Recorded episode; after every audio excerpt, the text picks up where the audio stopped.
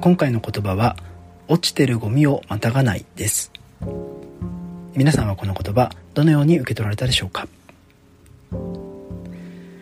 先週末に積読の本が溜まりすぎてしまったので一気に流し読みしたんですがその時にメモに取った言葉です。様々なジャンルの本を8冊読んだんですけれどもその中の2冊にこの同じ言葉が紹介されていたことに縁も感じてあこの Voicy でも話してみたいなと思ってメモに残しました。少し想像してみてほしいんですが自宅なり職場なりいつも生活に使っている道などを歩いている時に目の前に目につくゴミが落ちていました。皆さんはその落ちているゴミを拾って捨てますか？それともゴミをまたいでいきますか？もちろんその時その瞬間に急いでいるかどうかという自分の状態とかゴミの種類や大きさあるいは回収したゴミを捨てる先があるのかなどによってその時の行動は変わるということだと思いますがここで私たちが問われているのは落ちてるゴミを拾うという心を持っているかどうかです。もう少し突っ込むと落ちているゴミとは一体何を象徴しているのか。それは一見自分とは関係のない出来事なんだと思います。ですので落ちているゴミにはそもそも気がつかないパターンもあるでしょうし仮に気づいたとしても誰かから拾ってくださいと命令されるようなことではありません。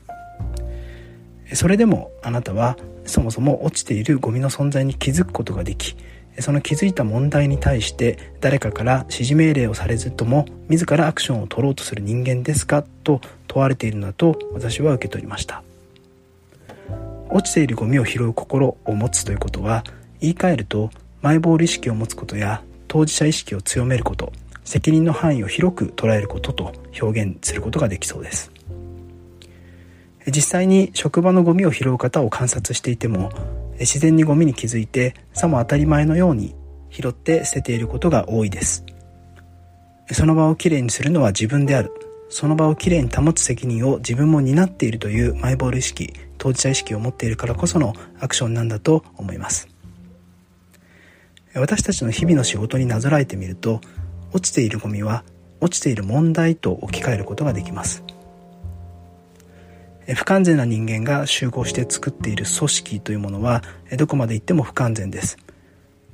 大小たくさんの問題を抱えながらまた新しい問題を生み出しながら存在しています。つまりあらゆる組織にはたくさんの問題が存在しているということです。存在する問題の中には誰かの役割になっている問題もあれば誰の役割にもなっていない問題もあります。後者の誰の役割にもなっていない問題がまさに組織に落ちている問題だと言えます。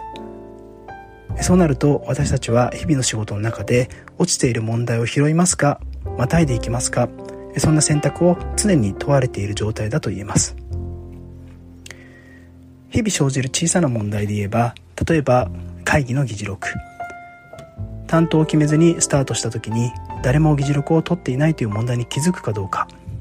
そして気づいた上で自分がその問題を拾うかどうか。そんな選択が思い浮かびます。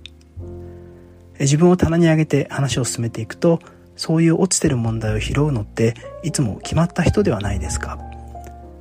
皆さんがまさにそうなのかもしれません。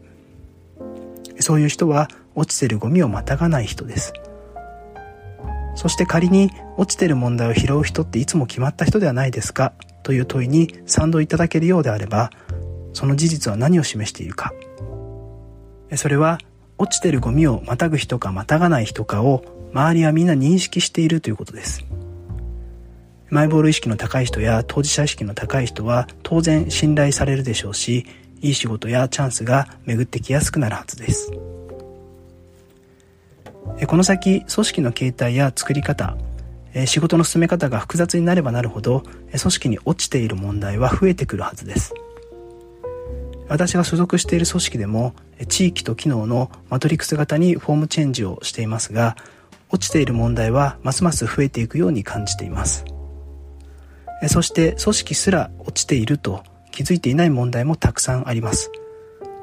その組織すら落ちていると気づいてない問題に気づくことができる人間が組織にこれまでなかった価値を作り出していくのだと思います。落ちているゴミをまたがない。お掃除の話だと期待いただいた方はごめんなさい。